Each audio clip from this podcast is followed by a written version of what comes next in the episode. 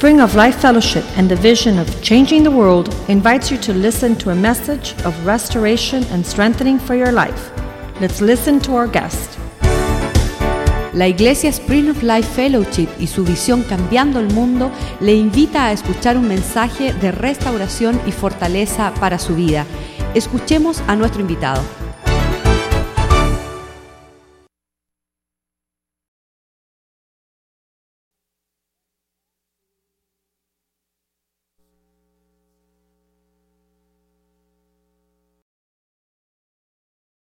Más allá de lo que se exponga, habla nuestros corazones, Señor. Háblanos, como decía Esteban, llega ahí a nuestro corazón. Tócame, Señor. Dígaselo usted, tócame, Dios mío. Habla, habla conmigo, Jesús. Háblame, Señor, profundo aquí. Muéveme el piso, Dios mío. Háblame, Padre, te lo suplico con todas mis fuerzas. Permite que sean unos minutos especiales donde juntos podamos crecer en ti. En el nombre de Jesús. Amén. Amén. Si me regalas un poquito más de monitor, eso me, me ayuda. Vamos a ir a Génesis capítulo 12, del 1 al 9. Vamos a hablar del llamado de Abraham. Y, y escuchar a, a, Joaquín hablar de la amistad fue emocionante. Abraham llamado el amigo de Dios. Y eso me retó hoy en la mañana que lo escuché. Es uno de los halagos más hermosos que uno puede tener. Usted puede conocer a Dios y temerle y tenerlo distante y, decir, yo sé que tú recoges donde, que tú exiges y como el que dijo el, en la parábola del, de, de, los talentos, el que tenía uno, ¿no? Yo quiero ser conocido como amigo de Dios, quiero, quiero tener una amistad con, con el Señor. Y me fascina lo que, lo que Joaquín dijo, cómo en algún momento los discípulos dejaron de ser discípulos para ser amigos. Un amigo tiene una conversación íntima, conoce las intimidades les revelaré las cosas que hay entre el Padre y yo. Y eso es fascinante. Abraham fue llamado amigo de Dios. ¿Cuál es la diferencia entre Abraham y nosotros? Dios le manda tener hijos y nosotros tenemos hijos. Dios lo manda a irse de la familia y cuando uno se casa se va de dónde? De la familia, a construir una, una nueva familia. No hay nada diferente. Y yo estaba diciendo, ¿qué hace la diferencia? Lo que hace la diferencia es que entiendo que lo que vivo, lo vivo con sentido de misión. Y Dios habla a mi corazón y lo hace diferente.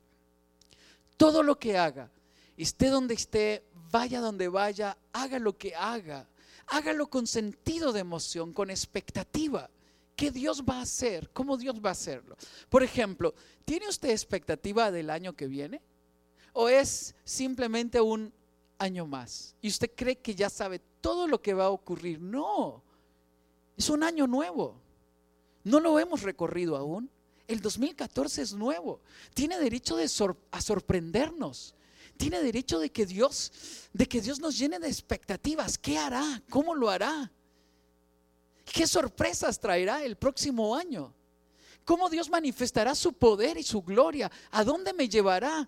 ¿A quién ¿A quién me pondrá en el camino? Yo quiero vivirlo con esa expectativa. Usted tiene que darle esa expectativa. Señor, háblame, háblame a mi vida. Revélate a mi vida. Yo tengo una expectativa profunda con Daniel y Esteban. ¿Quiénes llegarán a ser ellos? ¿A dónde Dios los llevará? ¿Quiénes llegarán a ser sus esposas? Joaquín dijo, tienen que venir de vacaciones porque yo tengo unas muchachas lindas aquí en mi iglesia. ¿Ah? Unas sobrinas mías dicen lindísimas. Bueno, y, y, y padres de quiénes llegarán a ser ellos. Ellos pueden vivir su vida aburrida. Un día de esto nos vamos a casar, luego tenemos hijos, le damos nieto a mi papá. ¿Y qué tiene de extraordinario eso? Lo que lo hace extraordinario es oír a Dios hablar a tu corazón y revelarse a tu vida y, y, escucharlo decir los planes que tiene contigo. Y yo tener una expectativa de eso. Yo tengo una expectativa profunda. Ahora que hemos comenzado a viajar con Daniel y con Esteban y oírlos predicar y ver ministrar. Anoche este va a ir a predicar Esteban eh, conmigo a Puerto Rico y dice, papi, me pidieron el currículum. ¿Qué digo? ¿Ah? ¿Qué digo? ¿Ah? Y bueno, dile que, que, diri- que pastoreas un grupo de jóvenes, que es lo que haces.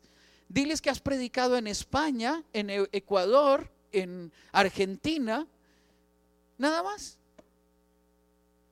¿Mm? ¿Qué, qué es eso? Ya hay una historia que comienza a construirse. A veces nosotros caminamos y no nos damos cuenta lo que Dios ha comenzado a hacer con nuestra vida. Hoy yo espero hacerle la boca agua. ¿Se entiende el término? Yo espero que el Espíritu Santo hable a su corazón y le haga la boca agua.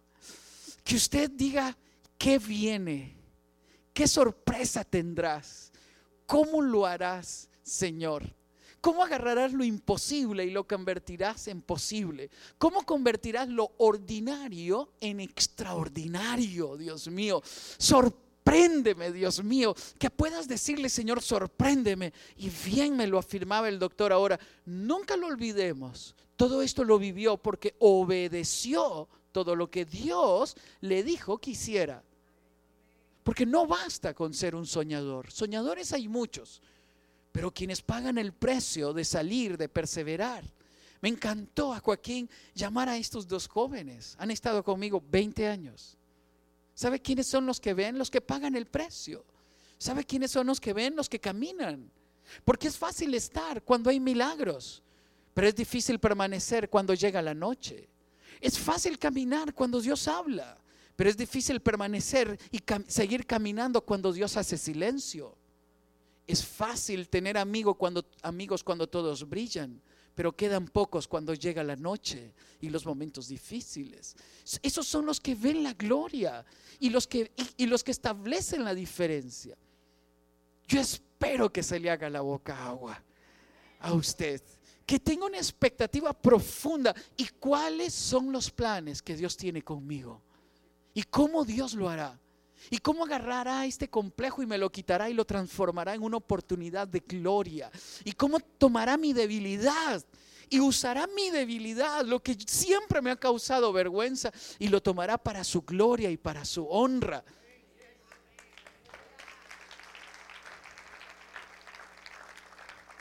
Observe la escritura. Observe la edad que tenía Abraham, 75. Observe que su esposa era estéril. Observe que estaba viviendo una vida próspera. Parecía que vivía en Miami. Todo lo que había tocado había prosperado. Y en medio de la comodidad de estar ahí, Dios lo llama. Lo llama a una tierra desconocida. Lo llama a cambiarse de nombre. Lo llama a convertirse padre en medio de una esterilidad. Y él obedece el llamado de Dios.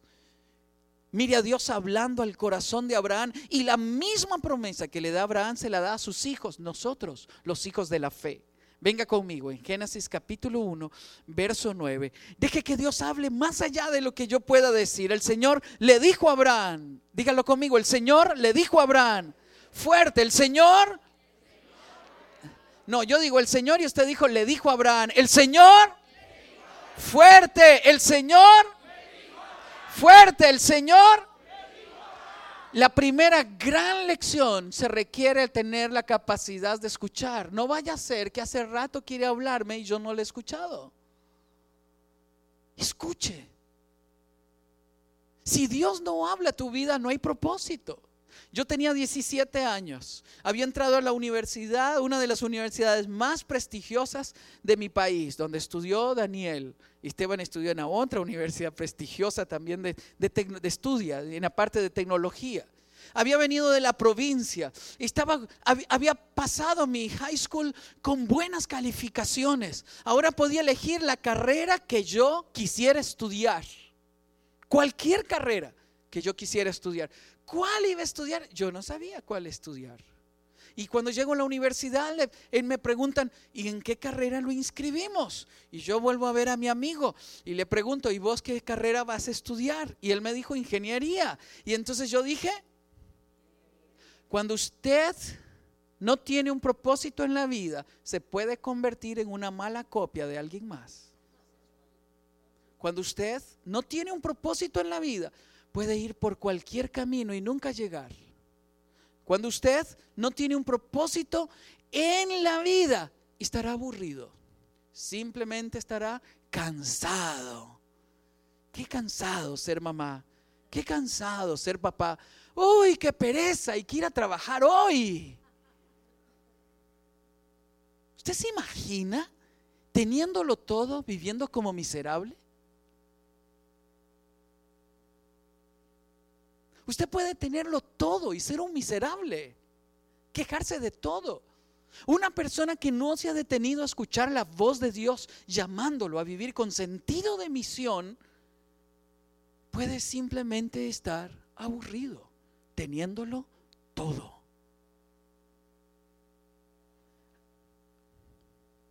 Se requiere escuchar la voz de Dios para que Él hable a mi corazón y que yo esté dispuesto a afinar mi oído.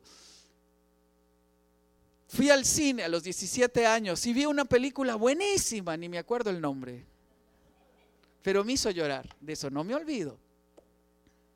Yo fui con mis compañeros, así, ¿no?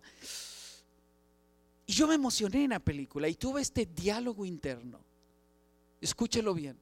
¿Cómo es que una película me emociona? Pero cuando pienso en mi vida, no me emociona para nada. Aquí viene la moraleja para usted. Deme su atención un minuto. ¿Le emociona su vida? o busca películas para llorar? ¿Le emociona su vida? ¿Siente expectativa por lo que Dios hará con su vida? ¿Tiene emoción por lo que viene? ¿Tiene ilusión porque llegue mañana? ¿O simplemente está aburrido? Yo quiero animarle a que esta mediodía escuche a Dios hablando a tu vida. José a los 12 años tiene un sueño. Dios habla a su corazón y ve su manojo de trigo ponerse de pie y a sus hermanos inclinarse frente a él. Él era tan inocente que le cuenta la visión a los hermanos y despierta celo y envidia en ellos. Tras de eso era el favorito del papá y el papá le regalaba una túnica diferente a él, más lo odiaban.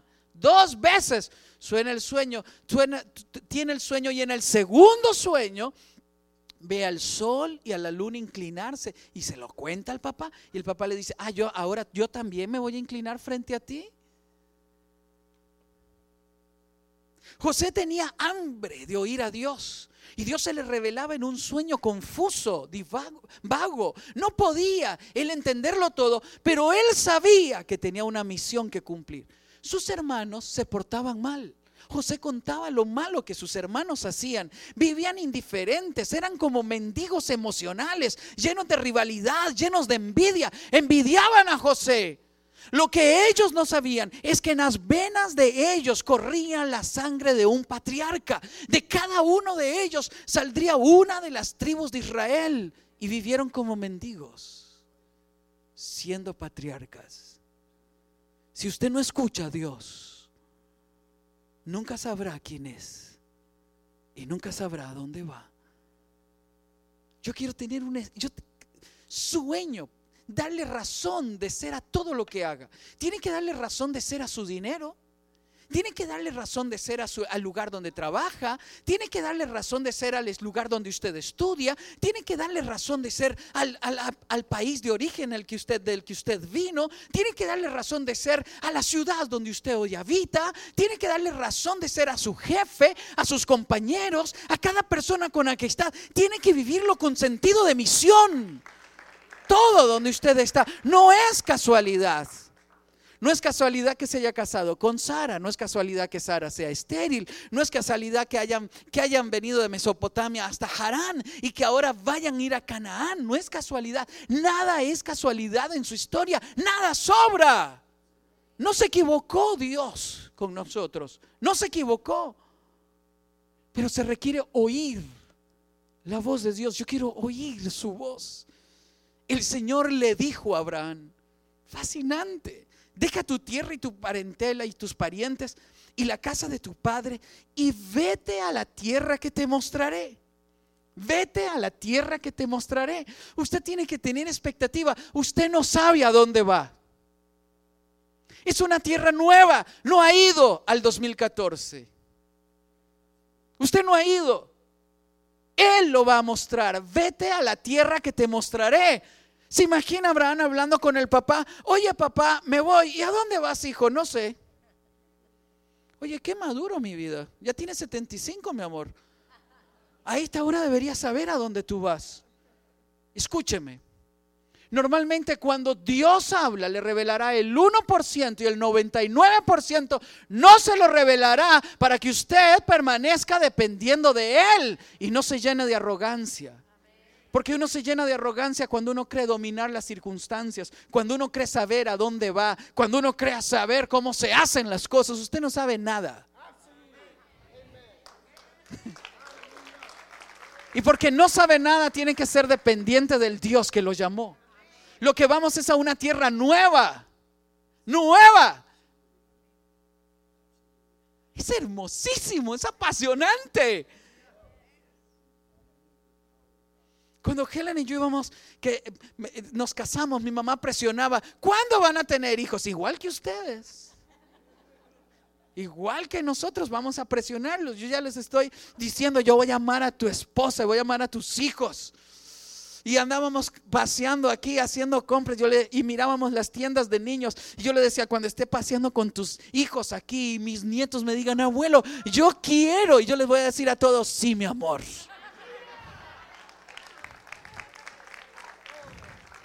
Yo profetizo sobre mi hijo y profetizo sobre la vida de los hijos de mis hijos. Y tengo expectativa, ¿quiénes llegarán a ser ellos? Cuando íbamos a tener hijos, yo no quería tener hijos. ¿Quién quiere tener hijos en un mundo malo? Hasta que el Espíritu Santo habló a nuestro corazón y nos dijo, porque necesito profetas para su generación. Ah. Y yo le dije a Helen a trabajar, mi amor, a trabajar. y nos dio dos hijos.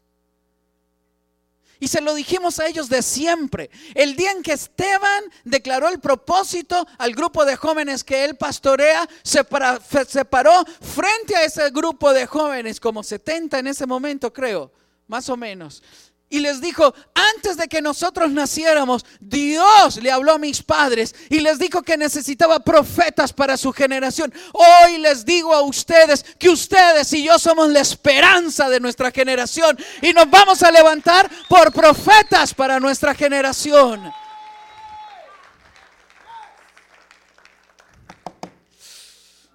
¡Uh! Escuche. Sus hijos repetirán lo que usted les haya dicho a ellos. Sus hijos vivirán lo que usted les haya dicho, la razón por la cual ellos viven. Vaya a esa tierra nueva Deje que el Espíritu le sorprenda. Oiga el Señor, haré de ti una nación grande y te bendeciré y haré famoso tu nombre y serás una bendición y bendeciré a los que te bendigan y maldiciré a los que te maldigan. Por medio de ti serán benditas todas las familias de la tierra. Viva en función de una promesa. De que, la promesa de Dios sea quien dirija su vida. De que, que la promesa de Dios sea la que conduzca su vida. A mí me dan tristeza los latinos. Dice, estos latinos de los que voy a hablar. Dice, yo puedo, tú no puedes, mi amor, tú eres pobre. Y yo puedo, no, tú no puedes, ¿no sabes de dónde venimos nosotros? Y andamos cortándole la fe a nuestros hijos generándoles complejos y miedos y haciéndolos sentir inferiores. Se acabó. En el nombre de Jesús, se acabó. Ellos nacieron para ser cabeza y no cola. Nacieron para bendecir naciones. Nacieron para pasar, prosperar todo lo que Dios ponga en su mano. No tendrán que pedir prestado. Tendrán hasta que sobreabunden y darán a otros para que prosperen también. Porque la bendición de Abraham nos alcanza a nosotros. Donde quiera que llegaba, prosperaba. Donde quiera que llegaba, lo que tocaba, se multiplicaba. Y aún la riqueza de los egipcios le fue dado a él. Te bendeciré, te multiplicaré.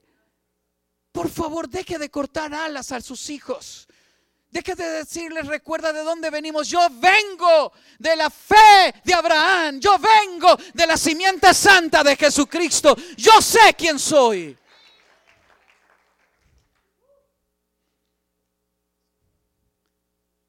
Como dijo el doctor, Abraham partió tal como el Señor se lo había ordenado. Yo quiero ser conocido entre aquellos que pertenecen a la clase de la obediencia. Después de muchos años de cristiano, conozco a dos tipos de cristianos. Aquellos cabezones que aprenden por el golpe. Y toda mi vida los he visto llevarse los mismos golpes. Son duros de cabeza. Duros. Siempre están aprendiendo y nunca aprenden.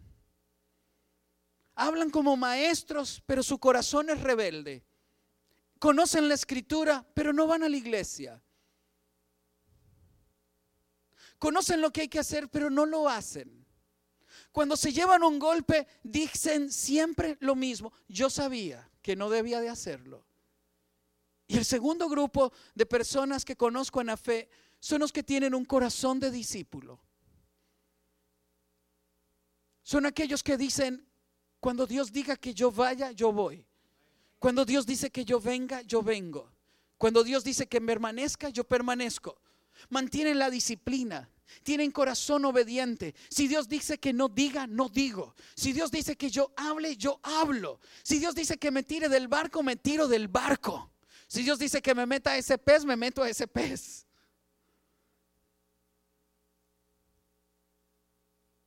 Yo quiero ser este segundo tipo de cristiano. Yo un día elegí ser este segundo tipo de cristiano. Y le he pedido a Dios que me dé un corazón de discípulo. Yo quiero estar ahí, yo quiero pagar el precio. Yo quiero permanecer. Yo quiero ser de los que el pastor llama 20 años después y están ahí. Fui a Cuba hace muchos años y había visitado varias iglesias.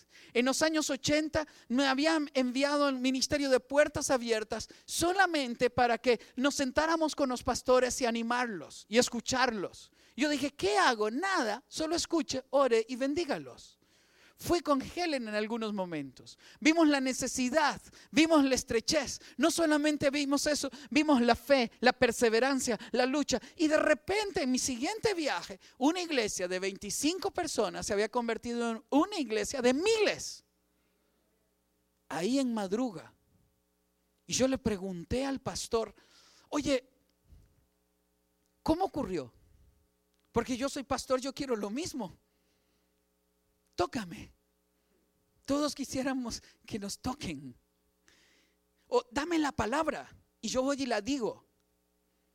Y el pastor me mira a los ojos y me dice, no he hecho nada diferente a lo que he hecho por 20 años. Lo que ocurre es que cuando pasó, estuve aquí. ¿Sabe quiénes son los que lo ven? Los que se quedan ahí. Los que permanecen ahí los que hacen lo que Dios dice que debo de hacer, como Abraham. Si usted quiere pedirle algo a Dios este mediodía, pídele un corazón de discípulo, moldeable en sus manos. Habla mi corazón. Si te dice, termina esa relación porque no te conviene, el cabezón dice, yo sé cómo se hace, yo tengo control de todo. El discípulo dice, Señor, si tú dices que termine, yo termino, porque yo no sé nada. Esta tierra es nueva para mí y tengo que vivirla con sentido de expectativa y con espíritu de obediencia. Dame un corazón obediente como el de Abraham, Señor. Dámelo, Padre, dámelo. Partió como el Señor se lo había ordenado. Lot se fue con él. Abraham tenía 75 años cuando salió de Harán. ¿Cuántos años tenía? Fuerte. ¿Cuántos años? Haga una, una, un repaso conmigo. ¿Qué piensa una persona de 75 años normalmente? ¿Qué piensa? Cuéntame, ¿qué piensa alguien de 75? ¿Qué piensa uno de los 75 cuando llegó a los 70? 80. No, a los 75. Para adelante y para adelante. ¿Y los amigos de 75 qué pensaban? Seguir disfrutando de la vida ahí afuera. ¿Sabe qué piensa uno a los 75? Piensa que ya todo terminó. ¿Sabe qué piensa uno a los 75? Comienza a, atender, a ponerle más atención a lo que le duele.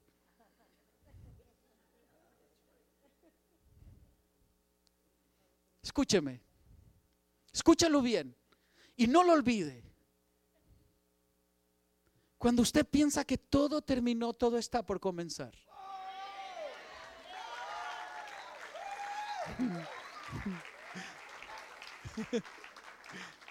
Escuche, escuche, escuche. No tiene edad. Escúchalo bien. Cuando usted piensa que usted no puede porque usted es muy joven, es cuando usted si se dispone en las manos de Dios de a los 12, a los 13, a los 15, a los 16, Dios comenzará a dar una gloria. ¿Sabe por qué no comienza a los 12, a los 13? Porque no le hemos creído. Pero hoy se levanta una generación, cuando yo veo a mis hijos, yo veo una generación que le ha creído a Dios.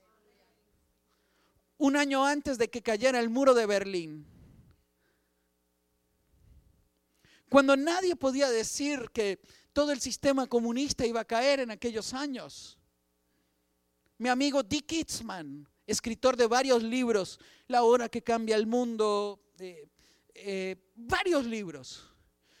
El Espíritu Santo en oración le dice, quiero que vayas a Berlín y ores por la caída del muro, porque de aquí a, una, a su tiempo haré que todo este sistema caiga y lleve un ejército para que ore contigo.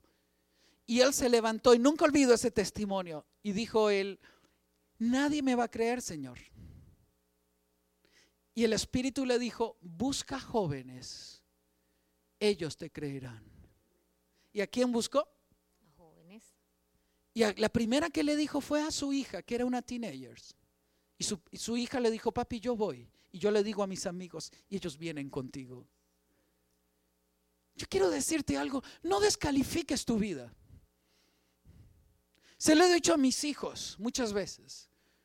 Puede que algunos no les crean por su edad, pero jamás dudes del llamado de Dios para tu vida. Jamás dudes. Dios no llega tarde. Él no se ha equivocado contigo.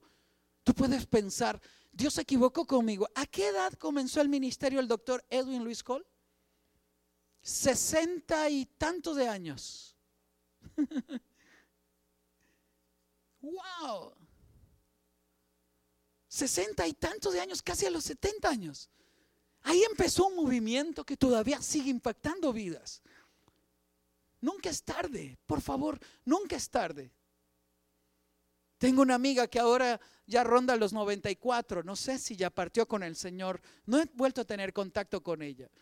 A los 85 años le había llevado a Costa Rica a predicar. Ese, día había dado dos conferencias, había dado una rueda de preguntas y respuestas. Eran las 8 de la noche, estábamos cenando y estaba erguida, bellamente vestida, con una energía.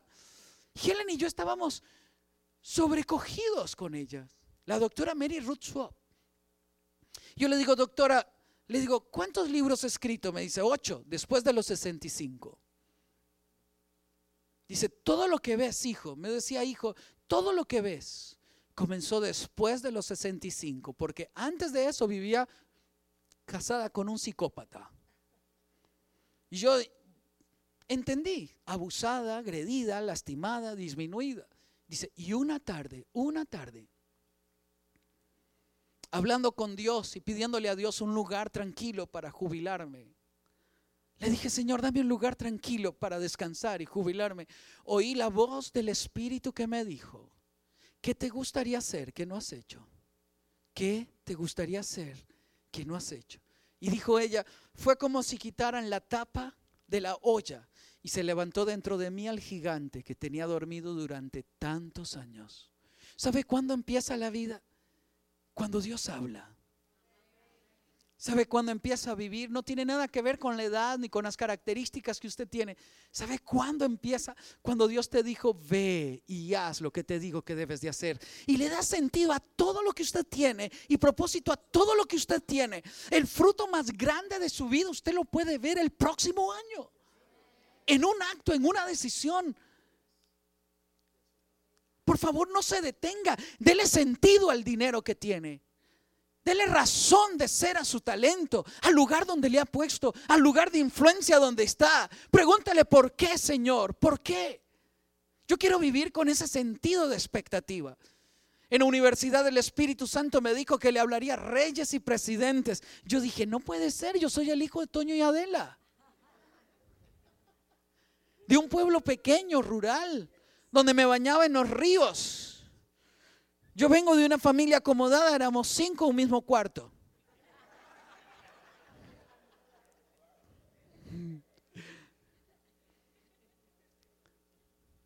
donde la ropa pasaba del mayor al menor, del, mayor al menor hasta que se gastaba. ¿Cómo me vas a decir que yo voy a hablarle a reyes y presidentes? ¿Cómo? Pero en medio de estar sentado, como decía Esteban, de último, decidí abrir mi corazón a mis 20 años. Y dijo, y yo le dije, si tú dices que yo voy a vivirlo, yo lo voy a vivir. Cuenta conmigo, Jesús. Un profesor me quería mandar a Hamburgo a estudiar a un doctorado en Derecho. Y el Espíritu me dice, levántate de aquí, porque lo que haré contigo será mayor de lo que podías hacer como abogado. Y yo dije, Señor, este, este, profesor me va a acusar con mi papá, porque era mi amigo, el amigo de mi papá, y mi papá me va a regañar. Levántate de aquí, porque lo que haré contigo será mayor que lo que puedas hacer como abogado. Es conmigo, no estoy hablando que usted debe dejar su carrera. No, por favor, no lo haga. Porque necesitamos más misioneros con cara de abogado, que sean gobernadores, que sean alcaldes, que sean concejales, que sean presidentes de este país. Es el nuevo misionero del siglo XXI, porque lo hemos entregado al mundo.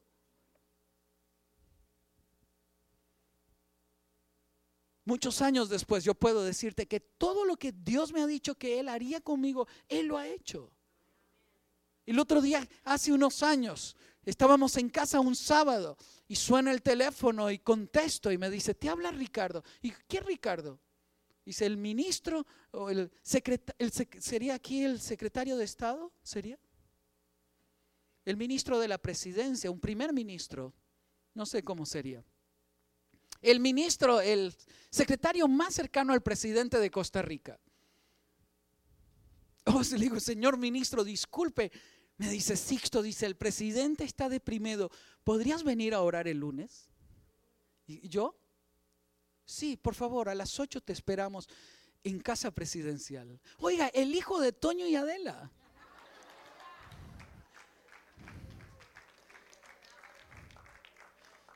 Quiero tener expectativa de esa expectativa de la que Dios dice con un espíritu de obediencia. Abraham tenía 75 años cuando salió de Arán al encaminarse hacia la tierra de Canaán. Abraham se llevó a su esposa Sarai, a su sobrino Lot, a toda la gente que había adquirido en Harán y a todos los bienes que había acumulado. Cuando llegaron a Canaán, Abraham atravesó toda esa región hasta llegar a Siquem, donde se encuentra la encina sagrada de More. En aquella época los cananeos vivían en esa región. Abraham tenía esta discusión con Dios. Vez tras vez se lo decía, ¿por qué me traes a una tierra ocupada? ¿Cómo me vas a decir que me vas a dar por posesión una tierra ocupada? Por el amorreo, por el eteo, por el, por el cananeo, por toda esta gente. Había tanta tierra que Dios podía darle. Dios le dijo, te la daré a tu descendencia. Escúcheme, Dios nos lleva siempre a conquistar tierras imposibles imposibles en su fuerza, imposibles a su vista, imposibles en su energía. Son tierras imposibles. Y el Espíritu Santo dice, te lo daré a ti y a tu descendencia.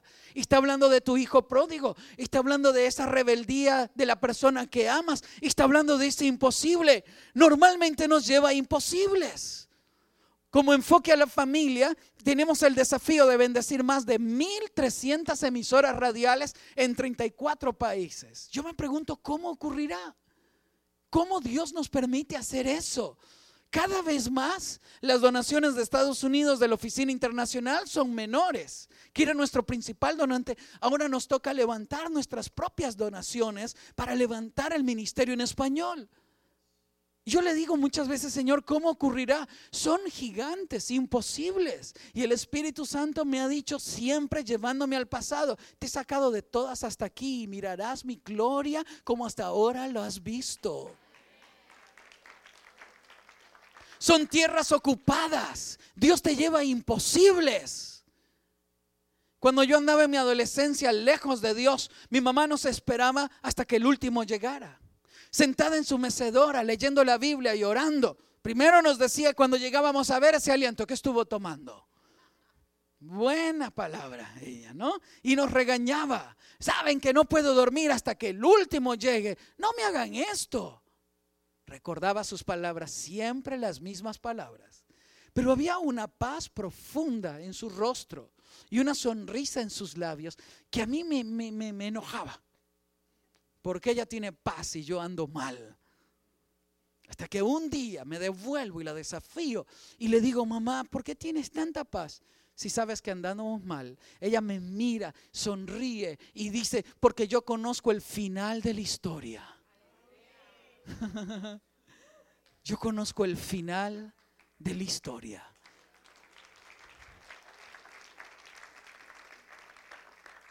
Yo le daré esta tierra a tu descendencia. Entonces Abraham erigió un altar al Señor porque se le había aparecido. De allí se dirigió hacia la región montañosa que está al este de Betel, donde armó su campamento, teniendo a Betel al oeste y a Jai al este. También en ese lugar eligió altar al Señor e invocó el nombre del Señor. Después Abraham siguió su viaje por etapas hasta llegar a la región del Negev.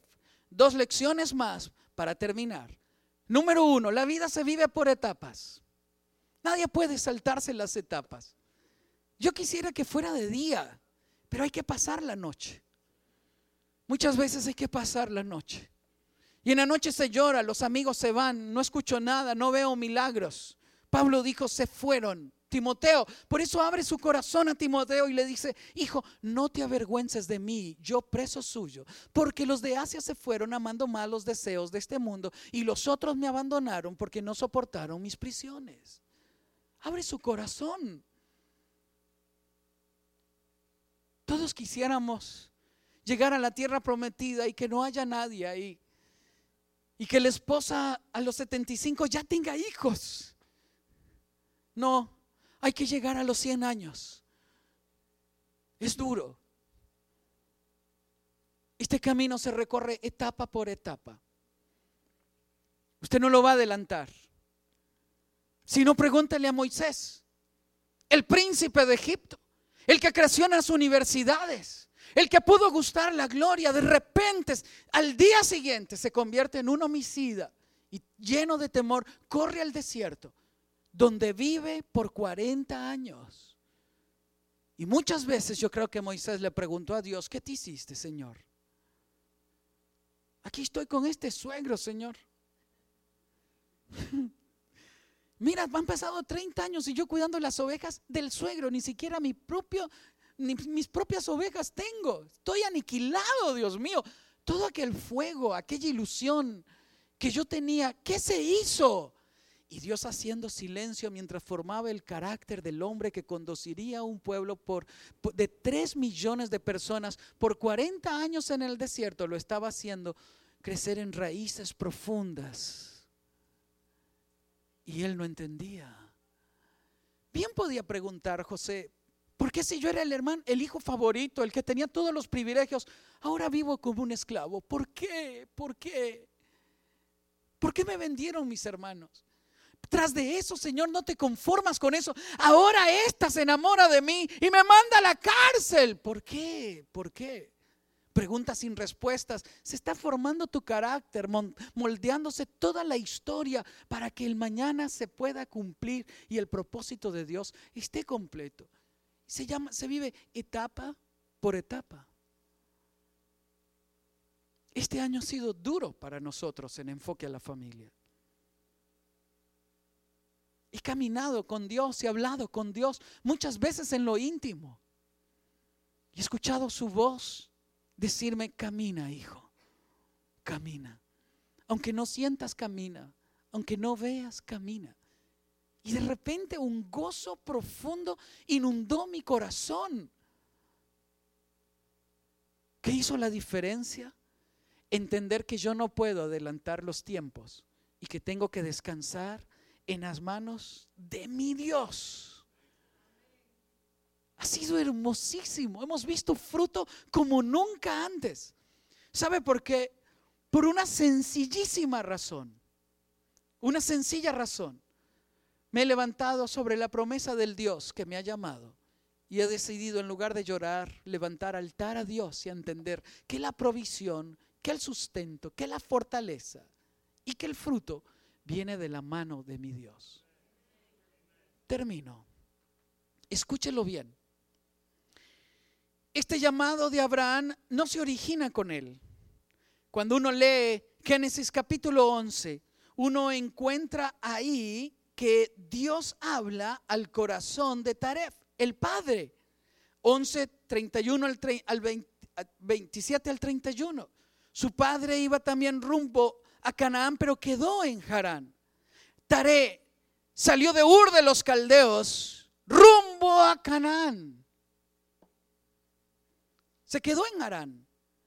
Se fue junto a su hijo Abraham, a su nieto Lot y a su nuera Sarai, la esposa de Abraham. Sin embargo, al llegar a la ciudad de Harán, se quedaron a vivir en aquel lugar. Escúchelo, escúchelo bien. Sus hijos inician donde usted llegó. Decida hoy dónde quiere llegar para que sus hijos inicien.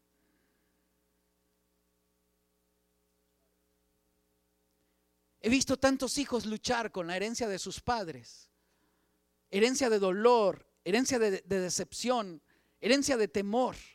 Los periodistas me preguntan en diferentes países, ¿por qué los jóvenes hoy no quieren casarse? Yo tengo que explicarles, tienen miedo, están llenos de temor, no quieren repetir la historia del padre. ¿Quién quiere casarse donde ven repetirse una historia de dolor? Sus hijos inician donde usted llegó. Elija hoy la tierra donde quiere dejarlos. Mi mamá era una hija de un amante de mi abuelo. la mamá la regala a una tía. La tía la explota como una esclava. Mi mamá se convierte en madre adolescente y después se casa con mi papá. Mi papá los primeros años fue duro, una vida de licor, una, una vida de adulterio. Y mi mamá sigue sufriendo. Pero en lo más oscuro de la noche un pastor cruza la calle y le presenta a Cristo Jesús. Cuando nosotros éramos pequeños. Entonces nuestra historia cambia. Mi recuerdo de la infancia es verme sentado en los regazos de mi mamá profetizando sobre nuestra vida, anunciando un día nuevo, diciéndonos que nos irá bien, diciendo que teníamos el mejor papá del mundo y anunciando lo que un día vendría. Si mi mamá no se hubiese encontrado con el Dios que cambió su historia, mi destino hubiese sido diferente, porque era repetir el ciclo de dolor. Hoy yo estoy donde estoy, porque una mujer valiente cortó la herencia de dolor y nos heredó a nosotros una tierra nueva, una tierra prometida. Yo la he heredado. Cuando Dios llamó a Daniel al ministerio en una experiencia sobrenatural con el Señor, entre las cosas maravillosas que habló a su corazón le dijo, y tú harás mayores cosas que las que tus padres han hecho. ¿Sabe a dónde arranca Daniel? Donde nosotros hemos llegado. Por eso Él hará mayores cosas que las que nosotros hemos hecho. Y se los he enseñado a mis hijos. Entre más temprano usted tenga la ilusión de llegar a esa tierra prometida, más lejos llegarás.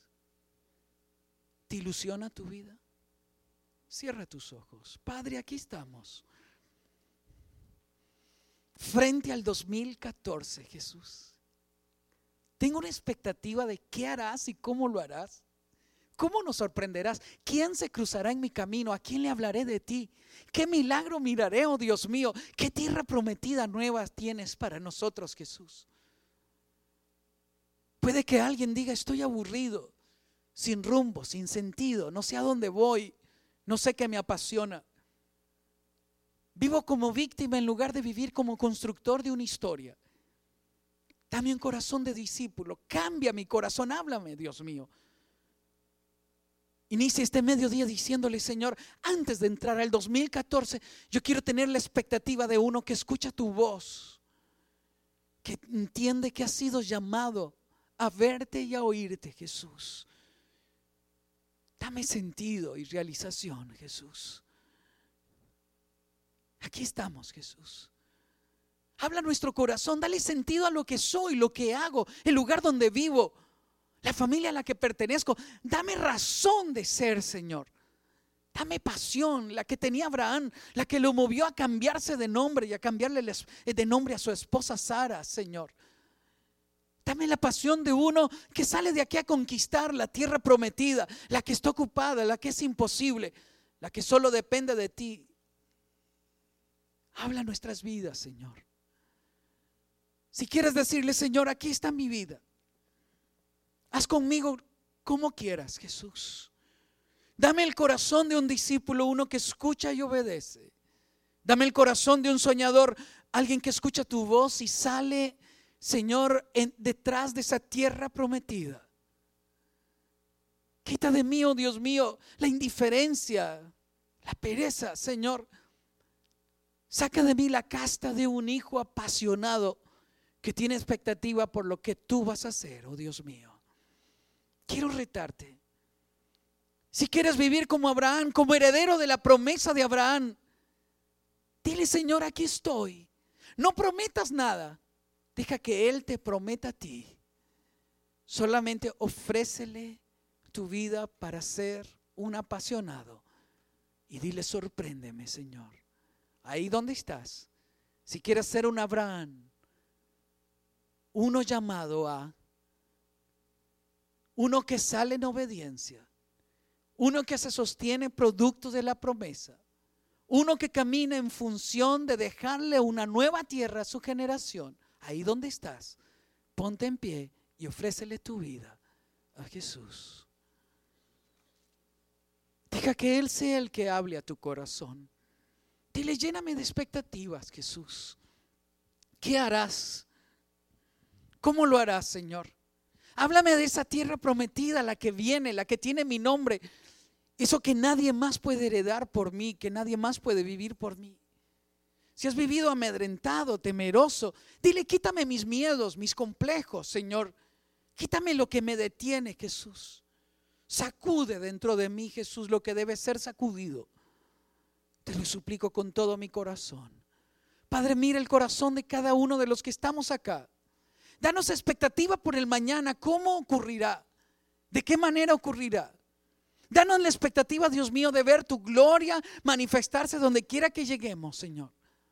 Haznos entender que somos herederos de la promesa, que esta tierra prometida, Dios mío, nos la darás a nosotros, los descendientes de Abraham, los hijos de la fe.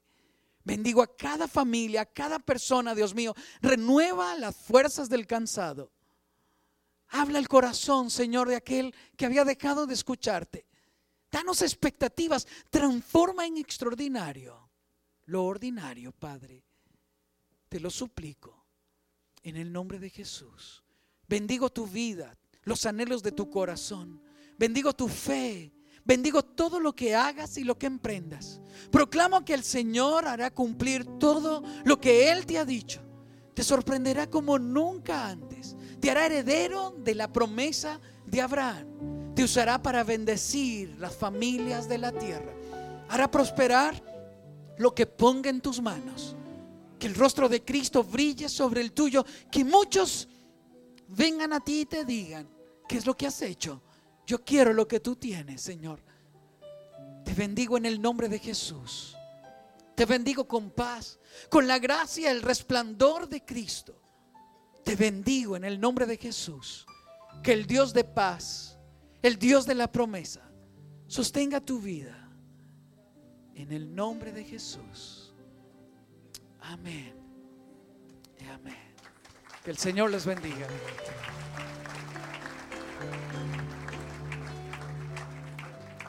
Amén. Fiel es nuestro Dios. Lo hemos dicho en esta casa por largo tiempo. Dios se manifiesta en el lugar que es cultivado para su presencia. Dice que Dios le da gracia al humilde, pero mira de lejos al altivo. El amigo de nosotros, el obispo Wellington Boone, dice que, que Dios le encanta ver a un pueblo con una mirada que está humilde, no el que tiene el cuello erguido. Esa persona que siempre está mirando de reojo. So, Dios no tiene nada que ver.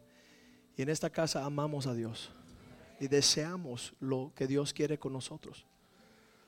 No tenemos un plan personal, una agenda personal, queremos ver la gloria de Dios. Una es la gloria del hombre, dice la Biblia, pero otra es una gloria que proviene de arriba. Y dice que Dios desea cubrir la tierra con su gloria, como las aguas cubren la mar. Y muchas personas piensan que esa gloria, quizás, me encantó lo que dijo los hijos de, de Sixto, dice, lo más que nos gusta del ministerio es las personas que nos conocemos. Ahí está la riqueza, a su lado, su vecino, la persona que Dios ha puesto. ah, de verdad que es un equipo glorioso lo que Dios quiere hacer. Y entonces el desarrollar de cada uno el complemento de ese llamado y ese propósito no es así algo que sale de un cuerpo, sino que es en el cuerpo.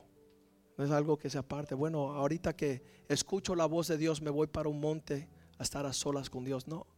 El propósito de Dios es engranarte según la gracia que ha puesto en ti para como equipo, como un pueblo, como una familia. Él dijo, Señor, que el mundo vea que son tuyos porque se aman unos a otros. Ese engranaje es la que el mundo dice, ¿por qué se interesan ellos unos por los otros? Porque hay algo especial que corre por nuestras venas, es la presencia del Señor. Y este mensaje es preciso. Vaya, si, si de alguna forma íbamos a tener una receta, como íbamos a querer terminar el año, hemos terminado en una forma mucho por encima de lo que teníamos como expectativa. El regalo de tener a Sixto, a Helen, sus hijos con nosotros, para nosotros yo, yo lo tomo como parte de, de la bondad de Dios hacia nuestras vidas. Y mientras que estaba compartiendo Sixto, usted llegue un poco más profundo porque muchas veces escuchamos un mensaje y no nos damos cuenta que están lejos de su familia, lejos de su casa, lejos de su país, lejos y están derramando tan grande bendición. Para muchos de nosotros fue el rescate del año.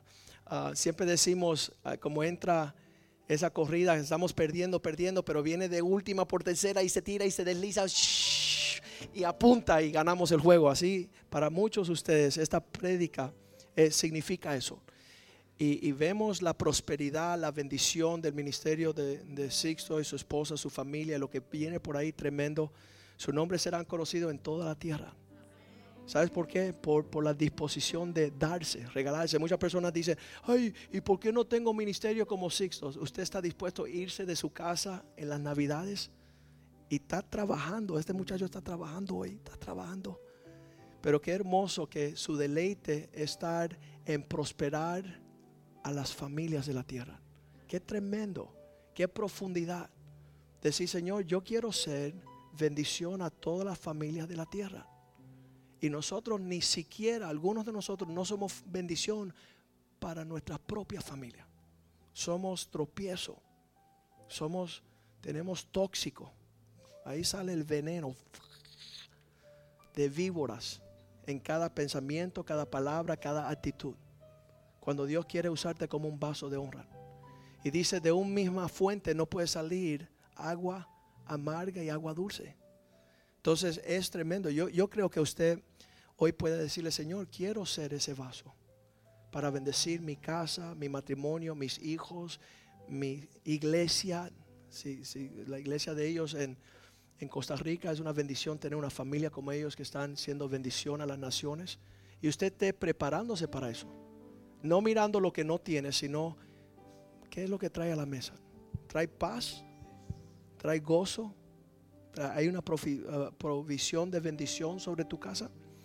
Y entonces vamos a cantar una canción y después vamos a orar. Vamos a pedir a Sixto que ore por nosotros. Y, y sabes que esto es una casa especial. Ustedes lo conocen. Nosotros nunca recogemos dinero acá. Porque tenemos algo de mayor valor para dar. Mucho. Pero vamos a bendecir esta familia.